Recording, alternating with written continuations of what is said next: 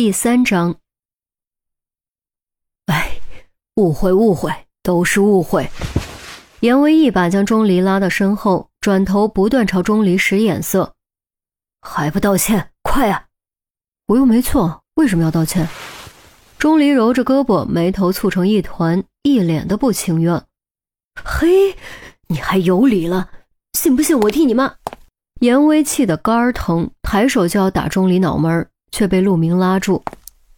本校学生，别人对死亡现场都是避之不及，你跑来凑什么热闹？陆明用刑警特有的目光盯着钟离，经验证明，凡是反常的举动都非常重要。呃，他是严威刚要回答，就被陆明抬手制止。我问他，没问你。让他自己回答。陆明道。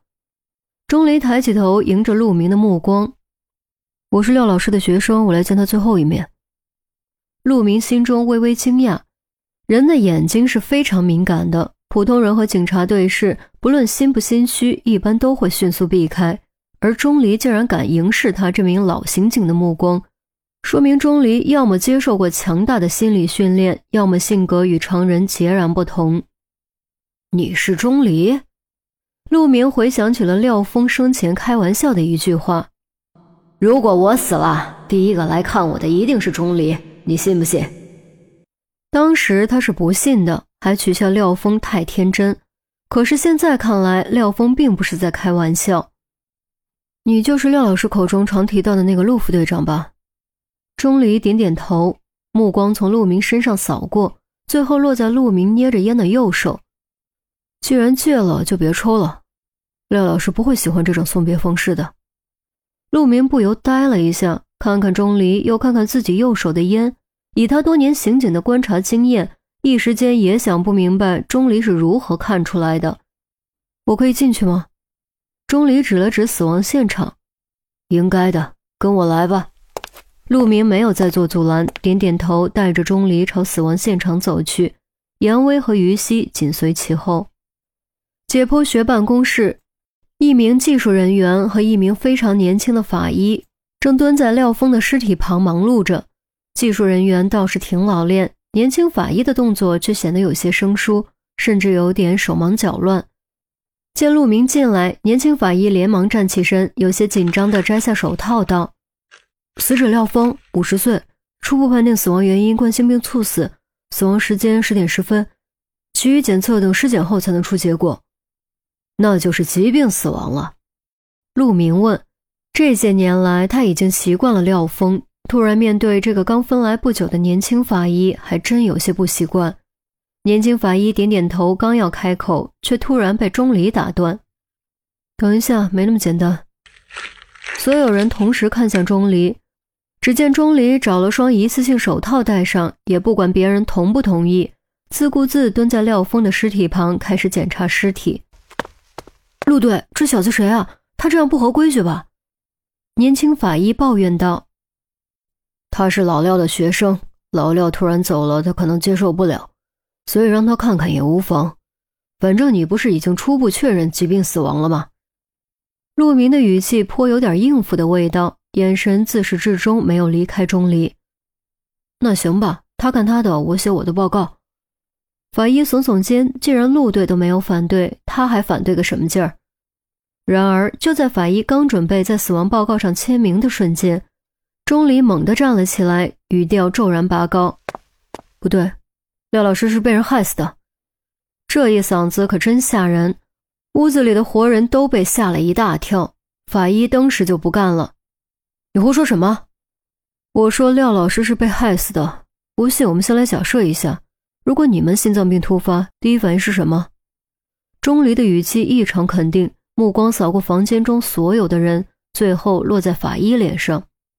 第一反应，不知为何和钟离的目光相触，法医感觉自己的思维速度立刻就慢了下来，就如同市区上下班的街道，怎一个堵字了得！找药，悦耳的女声响起，竟是于西第一个反应过来，紧接着。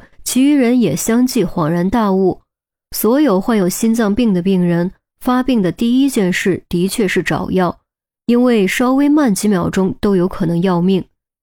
没错，第一反应是找药。廖老师有个习惯，他喜欢将急救药放在白大褂的右边口袋里，这样掏的时候方便。可是现在廖老师白大褂的口袋里却空空如也，你们觉得正常吗？他会让急救药离开他习惯的位置吗？钟离说着，掏了掏廖峰白大褂的双侧口袋，里面的确空空如也。这并不足以证明他是被害死的，也许他将急救药放在了另一件白大褂口袋里也说不定。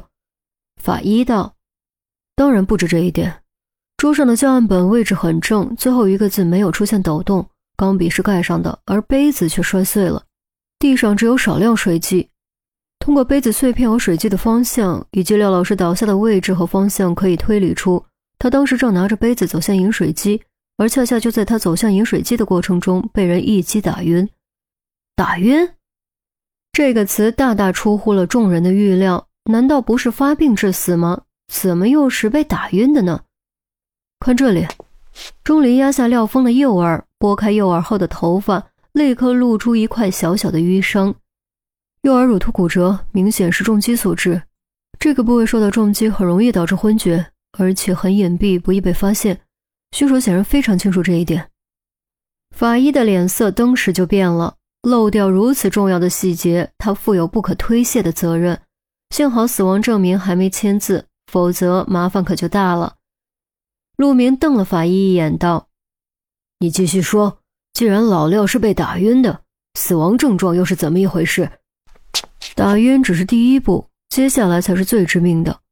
钟离抬起廖峰的左手，指着手背静脉上一个微不可察的小红点，沉声道：“注意，这是一个新的针孔。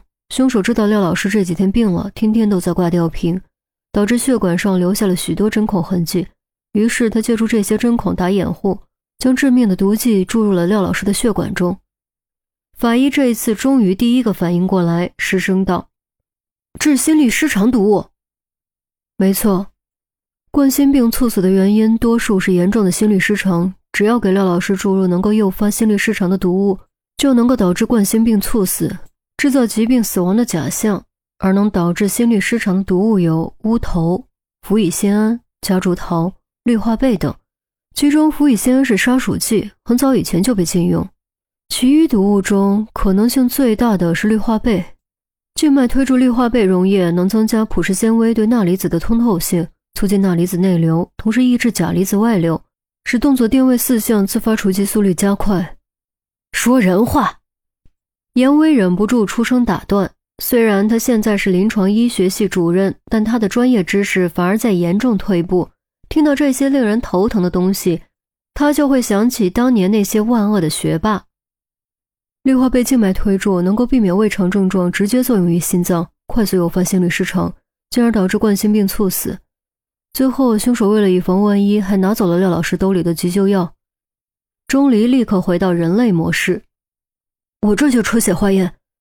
法医冷汗往下滴，连忙给廖峰取血。于西在脑子里将钟离所说的一切整理了一遍，又打量了一下周围的环境，突然惊呼道。那岂不是意味着凶手是廖峰的熟人？陆明沉下脸，虎目中迸发出冷冽的光芒，语气冷如寒冰。何止是熟人，就是这个办公室里的人。钟离点点头，低头望着廖峰那布满沧桑的面庞。这是谋杀，